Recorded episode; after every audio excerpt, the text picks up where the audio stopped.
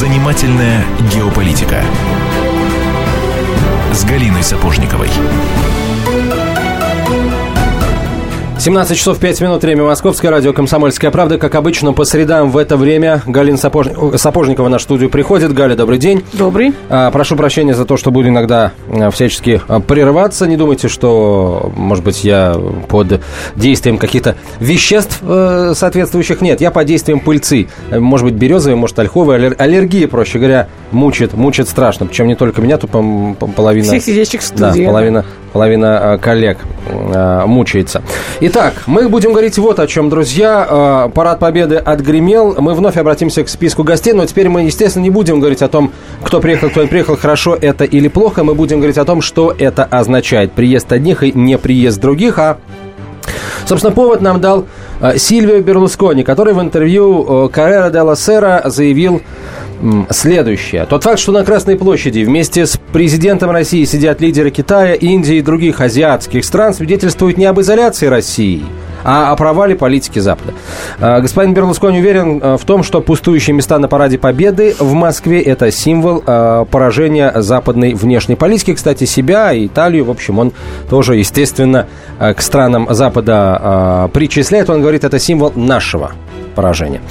Будем подводить итоги вот этого ряда международных встреч, которые состоялись в дни победные. И сразу а после этих дней, естественно, мы не, не можем не затронуть и состоявшиеся накануне переговоры э, президента России Владимира Путина, министра иностранных дел Сергея Лаврова с госсекретарем США Джоном Керри. Итак, наши гости сегодня. Э, писатель, публицист, журналист Евгений Моисеевич Бень. Здравствуйте, Евгений Моисеевич. Добрый день. А, и э, руководитель Российско-Китайского аналитического центра Сергей Санакоев. Сергей Феликсович, здравствуйте. Здравствуйте, Антон. Так, ну что, давайте, наверное, э, давайте начнем с конца, что называется.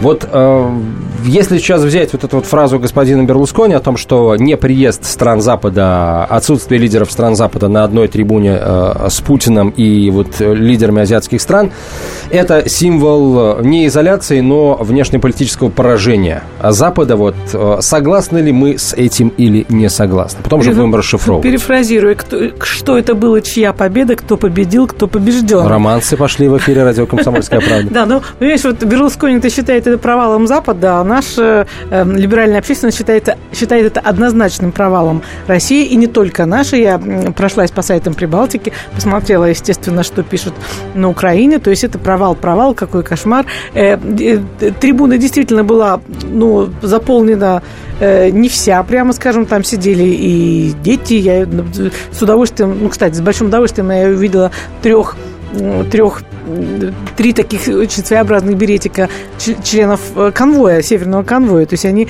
ветераны конвоя, они сидели э, в отсутствие их лидера, они сидели на соседнем ряду с Путиным. Это, кстати, было приятно. Вот я бы, давайте так, я всегда вношу такую долю эмоций, поскольку я женщина, а ты, Антон, всегда такими сухими мужскими сыплешь вопросами. Я бы вас попросила, друзья, сказать, какие эмоции вы испытывали, глядя на эту трибуну? Торжество, там, злорадство, я подсказываю, ужас. Вот я сидела и представляла себе, что думает, э, постаралась, э, пыталась представить это с точки зрения, допустим, жителя Прибалтики, которых там э, в Эстонии меньше миллиона, кого-то там чуть больше миллиона. Тут сидела, была одна Россия, 150 миллионов, что уже, 145 миллионов, что уже наводило ужас. А если прибавить цифры жителей Китая и Индии, ну это, по-моему, полная вообще какая-то апокалиптическая картина мира. А какие чувства испытывали вы, скажите, пожалуйста? Давайте вот с вас, Евгений Моисеевич, начнем, если вы не против. Основное чувство, которое я испытывал и 9 мая э, во время парада, и за полтора месяца до парада, когда шло обсуждение западной общественности, и один за другим руководители западных стран декларировали свой отказ приехать на празднование 70-летия Победы, основное чувство – это чувство недоумения. И прежде всего по моральной причине. Политика приходит и уходит.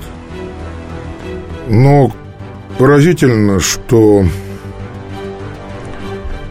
на Западе, видимо, ушли целые поколения, которые понимали, сколь страшной была эта война – и каков вообще кровавый вклад российского народа и Красной Армии в этой войне.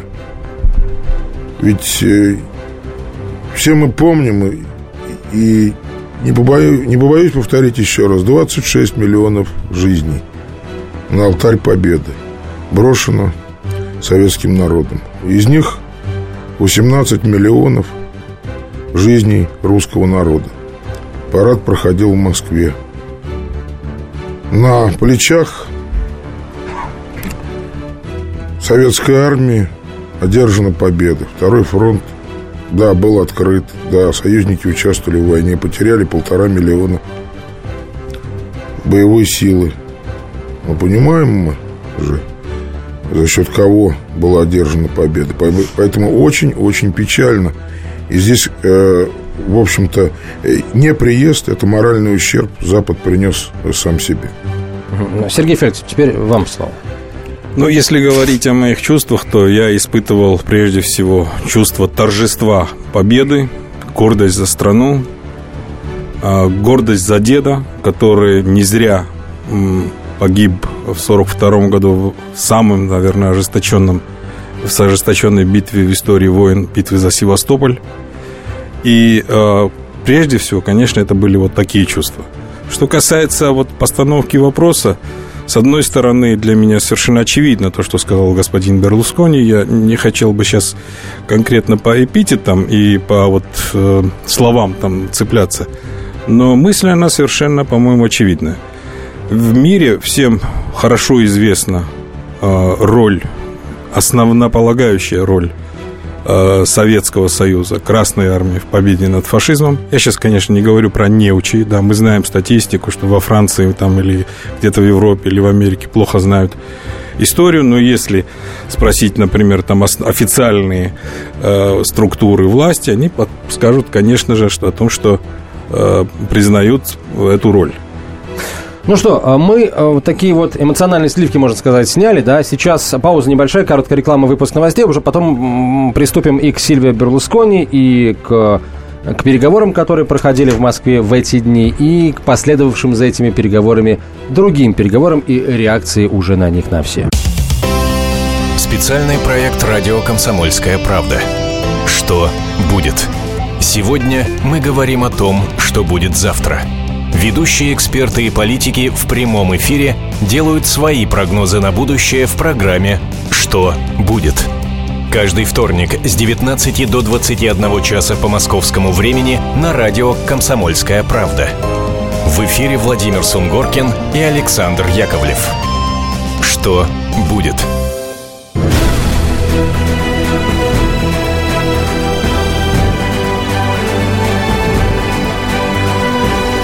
Занимательная геополитика. С Галиной Сапожниковой.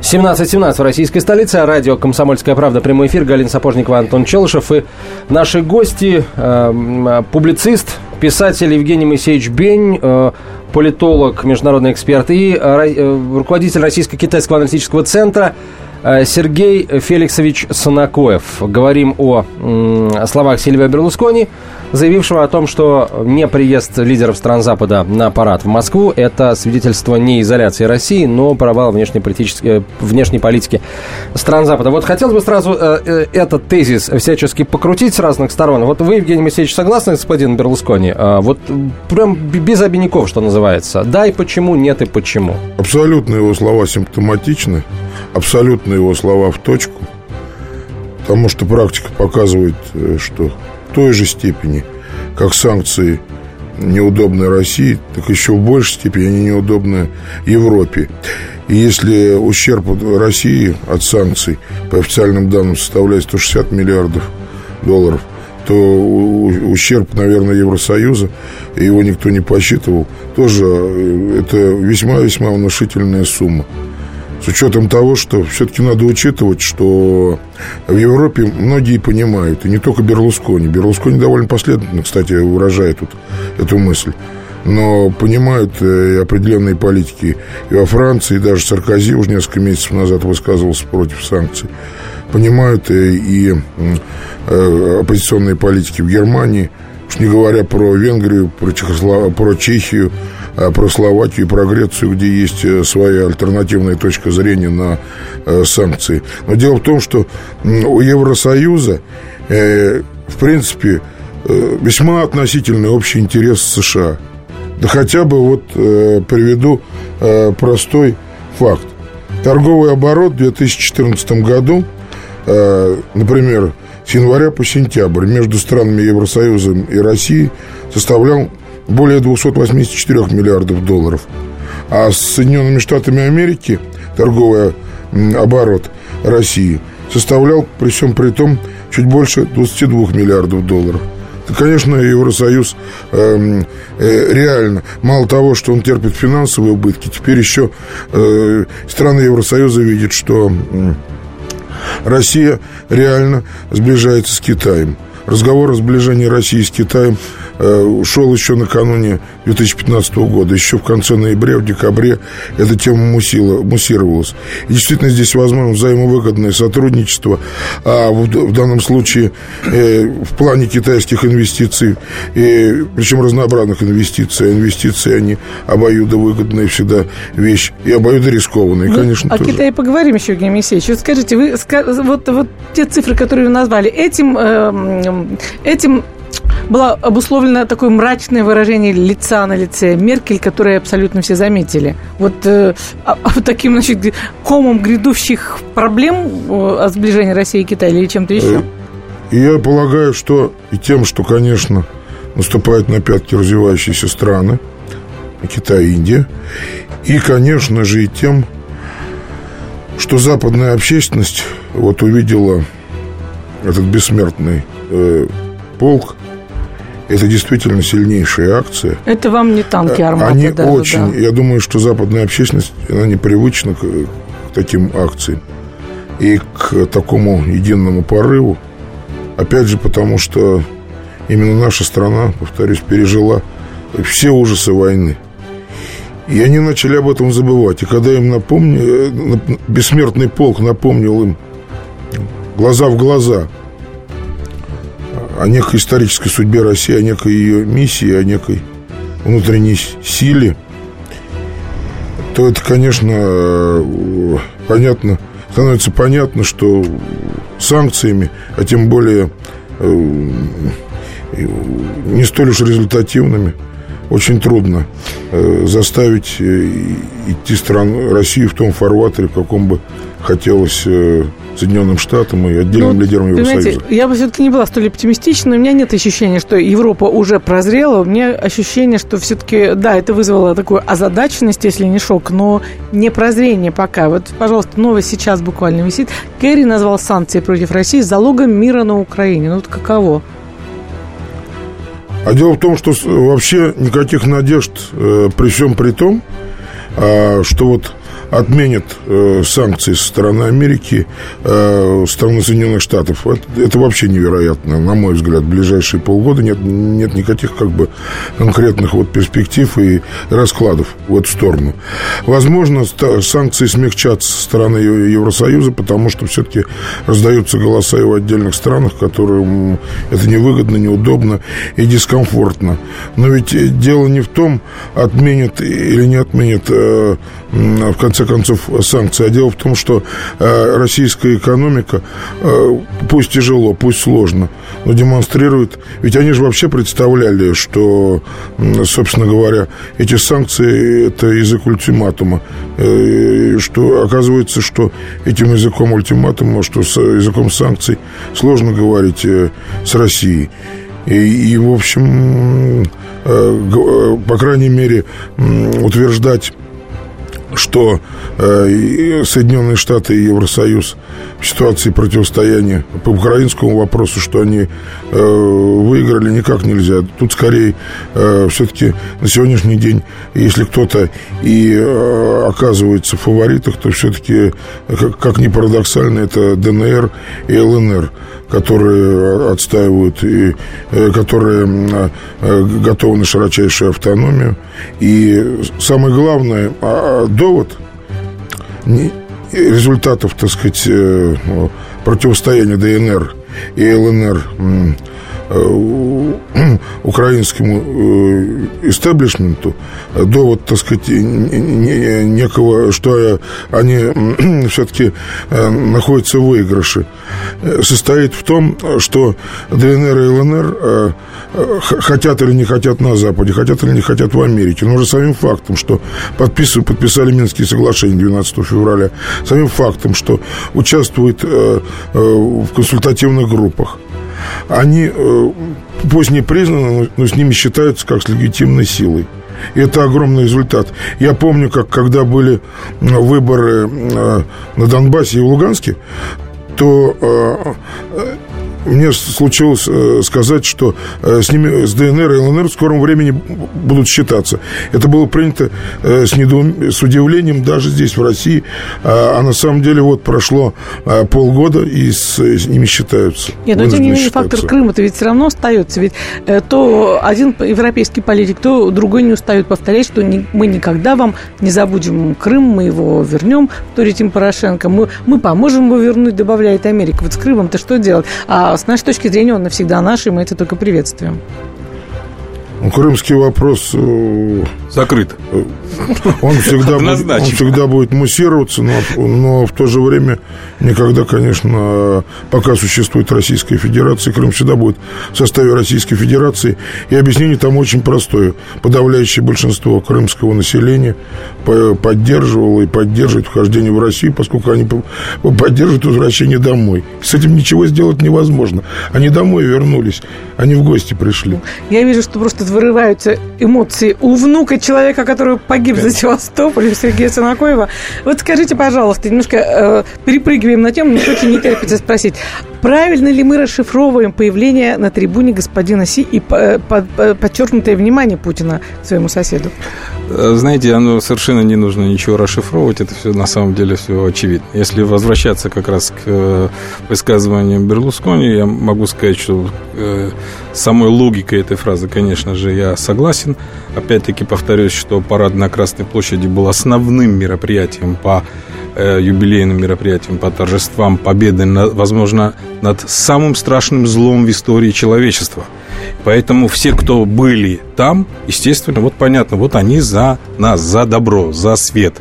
А кто не был, если даже и не говорить о том, что они представляют некую тьму и зло, то, по крайней мере, те, которые пытаются переписать историю. Это не получится. Потому что те, кто присутствовал на Красной площади, те главы государств, которые были представлены, они представляют те страны, которые, вы уже правильно сказали, общее население фактически является половиной человечества, как минимум. И я не считаю возможным и верным, чтобы какая-то другая половина навязывала какие-то свои стандарты вот этой другой половине. Есть нормальное, нормальное развитие. Россия с Китаем развиваются отношения уже достаточно динамично, поступательно, уже э, на протяжении последних двух десятков лет, как минимум.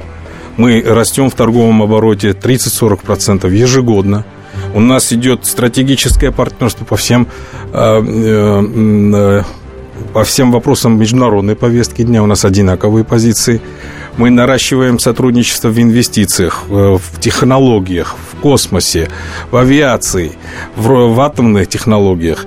И э, сегодня выходим на новые рубежи. Поэтому здесь не приходится говорить, что мы именно сегодня связались в связи с санкциями Запада. 1418 дней и ночей, 2600 километров по дорогам войны, 7 миллионов героев, награжденных орденами и медалями, 26 миллионов погибших – и вечная память. История Великой Отечественной войны глазами журналистов «Комсомольской правды». Каждый день мы рассказываем, как это было. Один день из жизни страны в 41-м, 42-м, 43-м, 44-м и 45-м годах. Истории нашей победы с 22 июня по 9 мая на радио «Комсомольская правда».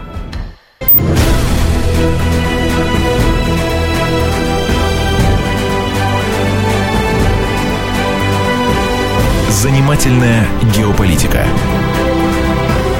с Галиной Сапожниковой. Итак, друзья, мы продолжаем. В Москве 17.32 и в прямом эфире радио «Комсомольская правда» Галина Сапожникова, Антон Челышев и наши замечательные гости. Писатель, международный журналист и э, политологом вас тоже, вероятно, можно назвать Евгений Моисеевич Бинь. И э, Сергей Феликсович Санакоев, президент Российско-Китайского аналитического центра. Говорим мы о параде Победы и э, пытаемся расшифровать те э, знаки, которые он нам, э, которые были нам оттуда посланы. посланы. То есть, что, э, что значит присутствие отсутствие господина Сивни э, рядом с Путиным и отсутствие главных э, остальных мировых, извините, конечно же, не главных, остальных мировых лидеров, хотела сказать я. И вот э, не обольщаемся ли мы слишком вот этой надвигающейся дружбой и э, чем эта дружба пахнет? Не вступаем ли мы второй раз на одни и те же грабли, которые уже вступали, естественно, я имею в виду, что братья с Китай, русские с китайцем братья навек, и помните, чем этот конфликт закончился в середине 50-х. Продолжайте, пожалуйста. Я не очень помню, что вы имеете в виду, но я думаю, что никакого такого ничем не закончилось. Да, было определенное охлаждение в отношениях, слава богу, это уже кануло в лету истории, и наверняка мы больше к этому никогда не вернемся. Наоборот, многовековые отношения с Китаем нам показывают, что у нас фактически не было конфликтов, а уж войн тем более между собой. И это самое главное – Второй момент. Мы две великие державы, которые своим контуром определяем фактически весь евроазиатский континент. И здесь мы должны понимать, что имея самую длинную э, протяженную границу сухопутную, это около 4000 километров, границу, мы, в общем-то, можем достаточно самодостаточно вести между собой торгово-экономические отношения и быть э, такими надежными друг для друга партнерами, стратегическими партнерами. У нас, кстати, есть вся необходимая правовая база для этого. У нас нет ни одного метра спорной метра границы. У нас самая твердая в этом плане граница. И главное, что у нас э, договор о дружбе, добрососедстве и сотрудничестве от 2001 года, которым ну, такие достаточно беспрецедентные пункты записаны, как передавать дружбу из поколения в поколение. Мы э, провели грандиозные перекрестные годы России в Китае, год Китая в России. Эту традицию уже продолжают и молодежные годы, культурные годы и так далее, и так далее. И здесь мы как раз показываем и проявляем что наши взаимоотношения, они не зависят от условий в третьих странах, они не направлены против третьих стран, они а, самодостаточны между собой. Это отношения соразвития в 21 веке. Это означает, что не надо искать, кто из нас будет главный, кто останется в выигрыше, кто в проигрыше. Выигрыши будут оба народа, и народ России, и народ Китая. Хорошо, а все-таки, вот все-таки, э, какие сейчас существуют гласные э, скажем, цели у Китая в отношении России и негласные, которые можно определить, например, ну, анализируя информацию из открытых источников. Вот наверняка же э, Пекин не может не учитывать тот факт, что сейчас в России не самые благоприятные отношения с Западом и, например, в каких-то в каких-то вопросах э, для достижения скажем, соглашение, которое могло бы э, послужить нам такой, э, в том числе и пиар-поддержкой немножко в глазах Запада, может, например, надавить на какие-то пункты, да, например, в вопросах о тех же ценах на энергоресурсы, которые мы поставляем в Китай. Ну, это так, к примеру. Вот, вот все-таки, все-таки Китай, говорят, очень, очень практичный, очень прагматичный э, союзник, очень прагматичный партнер, а своего ни в коем случае не упускающий. Вот эта вот дружба Китая с Россией сейчас, это что, это рука помощи или это попытка, ну, скажем, святое место пусть не бывает, попытка заместить в экономическом, возможно, смысле э, вот те страны Запада, э, с которыми у нас сейчас отношения охладили? А, Китай никогда не питал иллюзий по отношению к Западу. Вот если вернуться к тому же 2001 году, когда был подписан наш стратегический договор, а, тогда был председателем КНР Дзен Деминь, он выступал перед российской общественностью в ФГУ полтора часа на русском языке. И основная тема мысли у него была в том, что Китаю нужна сильная Россия. В этом заключается стратегический интерес Китая. И это действительно так. Обращаю ваше внимание, что Китай и до сих пор а, многие китайские компании находятся под санкциями Запада, да, под санкциями э, Гос, э, Госсовета э, США. И, соответственно, испытывал эти санкции много лет и как раз и говорил нам, что вы не обольщайтесь дружбой с Западом. Здесь нужно немножко быть более прагматичным. Что касается прагматизма, это нормальная, хорошая черта для любой страны. Нам тоже надо быть прагматичными. Мы тоже должны во всех отношениях и с Западом, и с Китаем, и с Севером, и с Югом искать свои выгоды. Так вот, как раз взаимоотношения России и Китая сегодня выстраиваются на том, что мы можем найти взаимовыгодное сотрудничество и э, найти те решения, которые позволят э, наиболее эффективно развиваться самой экономике России. Напомню вам слова президента Путина, вернее, тогда еще кандидата в президенты Путина, вот в начале 2012 года, когда он в предвыборных своих статьях отражал отношения, он написал одну прекрасную фразу, которую нам нужно взять на вооружение. Нам нужно научиться поймать энергию растущего Китая паруса российской экономики. Угу, красиво. Хорошо сказано. Да, но вот прошло 15 лет, и мне кажется, только э, к исходу этих 15 лет, да, э, вот основной порыв ветра в итоге в эти паруса ударил. Я имею в виду, конечно, вот грандиознейшие вот э, договоры, которые были подписаны ну, уже не год, уже больше года назад, года полтора. Мне кажется, что это, знаете, выглядит на информационном поле таким образом. Мы же, эксперты, которые угу. все эти 15, даже 20 лет работали именно в российско-китайском сотрудничестве, видим прекрасно, что это было поступательное развитие из года в год. Мы не повернулись вчера к Китаю в связи с тем санкциями, которые объявил нам Запад. Мы уже много лет – развиваем с ними правильные добрососедские отношения. И будем их и дальше развивать, вне зависимости от того, поменяет ли Запад опять к нам отношения и начнет ли говорить о снятии санкций. Что касается санкций, мне кажется, что санкции еще долго не будут сняты, я соглашусь с вами. Но, э, знаете, вот на мой взгляд, санкции, они даже полезны нам потому что мы наконец-то задумались о том, как нам диверсифицировать нашу экономику, как нам слезть с нефтяной иглы, как нам начать развивать нашу промышленность. И вот здесь как раз китайцы нам очень даже хорошие союзники, потому что мы можем начинать создавать совместные предприятия с ними уже на территории России для, наших, для нашей промышленности, создавать рабочие места э, в России. В Китае этот процесс очень хорошо известен. 30 лет реформ, которые прошли в Китае, именно таким путем и шли. А, в итоге, вот вы сейчас, опять же, а, попрошу ответить откровенно, верите в то, что Россия и Китай могут объединиться а, в такой очень монолитный стратегический союз для того, чтобы, и, собственно, эту цель, так сказать, вот во всеуслышание объявить, для того, чтобы создать вот тот самый второй полюс силы в мире и как-то нарушить гегемонию Соединенных Штатов Америки. Вот Прежде всего, я еще раз повторюсь, наши отношения, наше стратегическое партнерство не является каким-то блоком или союзом против третьих стран. Это основной момент. И здесь нельзя говорить о некой общей силе. Мы наоборот, мы говорим о том, что мир многополярен. И своим сотрудничеством, своими отношениями показываем, что это реально. Но ну, понимаете, мир воспринимает этот союз именно так. Э, это мы можем пускать какие угодно красивые, романтические, такие розового цвета пузыри о том, как то прекрасно быть мостиком со всеми дружить. Но э, союз России и Китая мир воспринимается как однозначная угроза. А и нами тоже воспринимается как э, ну, однозначное торжество. Разве не так? Вы знаете, вот здесь я с вами не соглашусь кем воспринимается. Безусловно, я, например, вижу, и это, в принципе, моя профессиональная обязанность видеть такие вещи, что во многих информационных э, средствах массовой информации идут целые кампании, когда именно таким образом, в таких цветах преподносится наша дружба.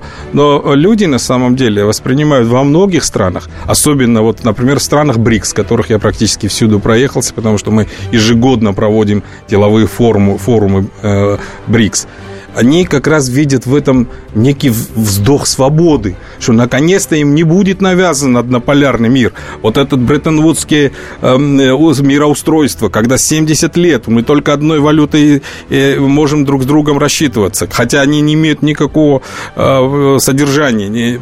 Понимаете, вот от этого мы начинаем постепенно отходить.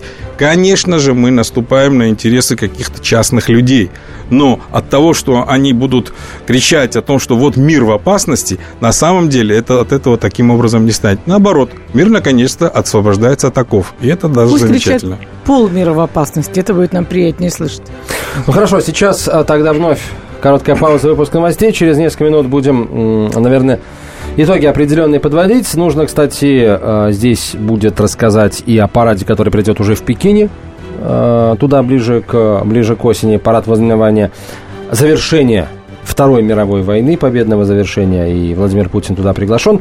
И, естественно, естественно поговорим и о визите Джона Керри в Россию, который завершился накануне. Правда, из Москвы, говорят, Керри звонил Порошенко, а прямо из Москвы отправился на саммит стран НАТО. Но, тем не менее, а, в любом случае, эксперты сейчас видят весьма позитивные сигналы в, в том в факте того, что Керри приехал. Темы, о которых говорят. Небанальные точки зрения, мнения и факты. А еще хорошая провокация. Губин Live. Каждый вторник, четверг и пятницу после шести вечера по московскому времени на радио «Комсомольская правда».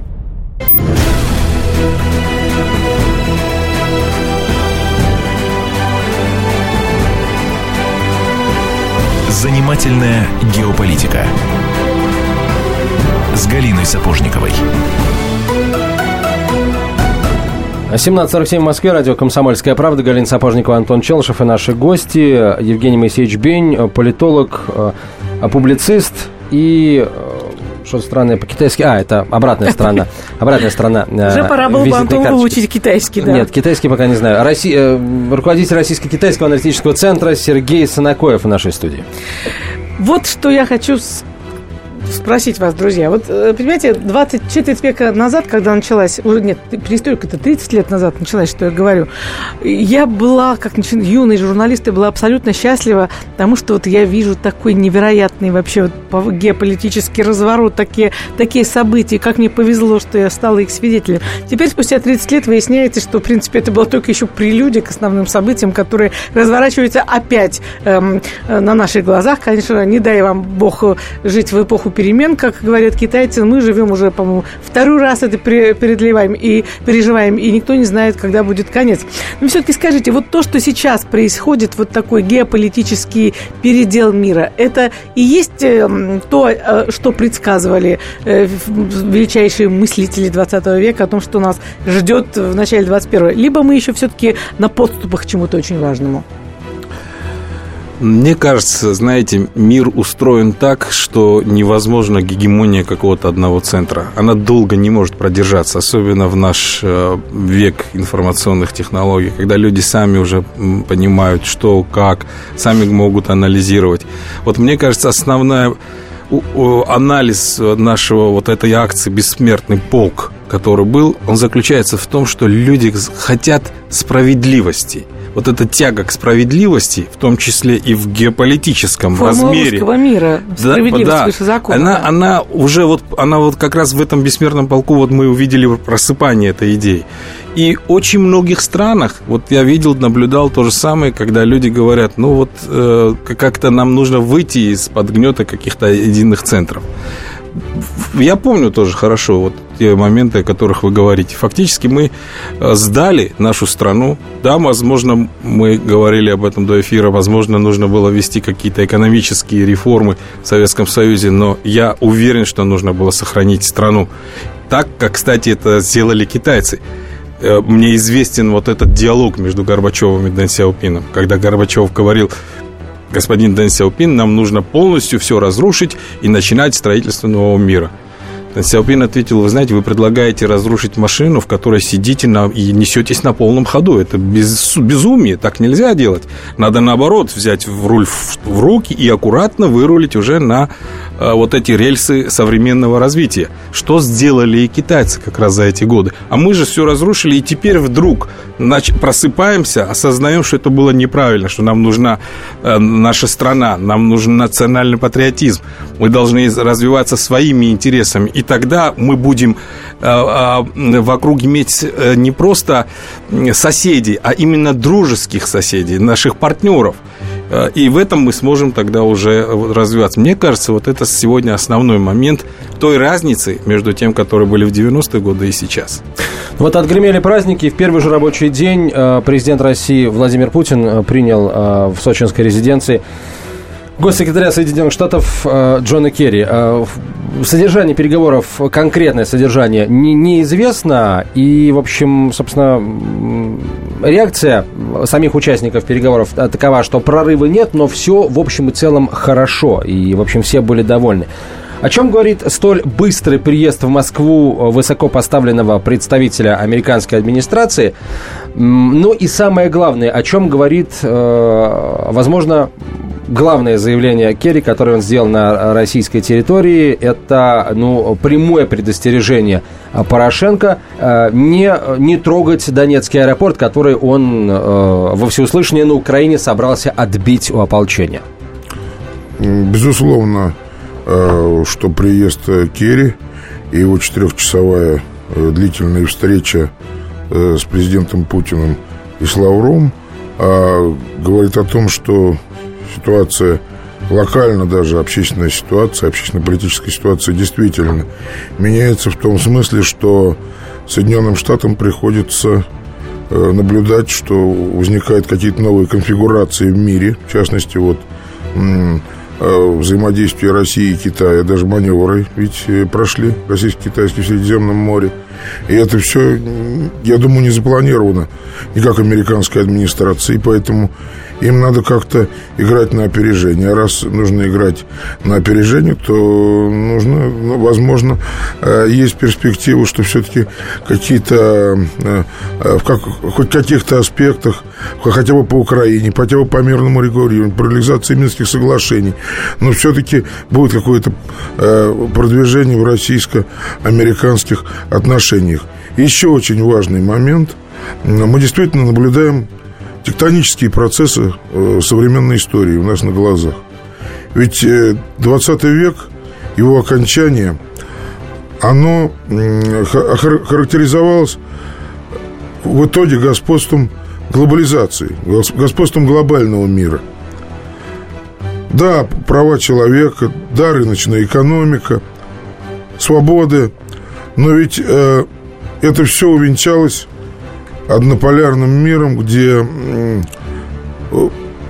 скажем так, в известной степени финансово-экономический интерес Соединенных Штатов Америки, а даже точнее военно-промышленного комплекса США был главенствующим. Идут новые процессы. Это э, процессы для крупных государств, стран, национально-государственной самоидентификации. И этот э, процесс давно уже идет в Китае этот процесс набирает силу именно вот последний год-полтора а, в России. Более того, э, и в Европе есть силы, когда, а, это в частности во Франции, э, Великобритании, где, которые тоже набирают вес, это силы, связанные с тем, что во главу угла ставятся национально-государственные интересы. Скорее всего, это и есть закономерный, естественный процесс 21 века, когда нужно познать самое себя, обустроить себя для того, чтобы ну, суметь потом полюбить а, другого. И, конечно, да, альянс России и Китая сейчас, сейчас он закономерен. Да, Россия, Китай выступает инвестором, а, будет выступать инвестором России – Всегда напомним, э, несмотря на выгоду происходящего, всегда рискует как тот, кто инвестирует, так и тот, кто инвестируется. А как же без этого? Но и нужно понимать, что сама демографическая ситуация в Европе, в России, она сама демографическая атмосфера, сама геополитическая традиция, она так или иначе связывает э, Россию с Европой. Поэтому э, в будущем конечно, пройдут, может быть, несколько лет. И урегулирование российско-европейских отношений неименуемо. Опять-таки на фоне закономерного сближения с Китаем. Ну хорошо, хорошо, если так. Хорошо, если удастся, так сказать, и с Китаем сблизиться, и с Европой отношения не, э, не ухудшить а, в дальнейшем. Кстати, вот не могу не воспользоваться ситуацией. А, я хочу спросить относительно вот проекта грандиозного, который э, сейчас задумывается Россией и Китаем. Я имею в виду, конечно, строительство железнодорожной э, высокоскоростной магистрали Пекин-Москва.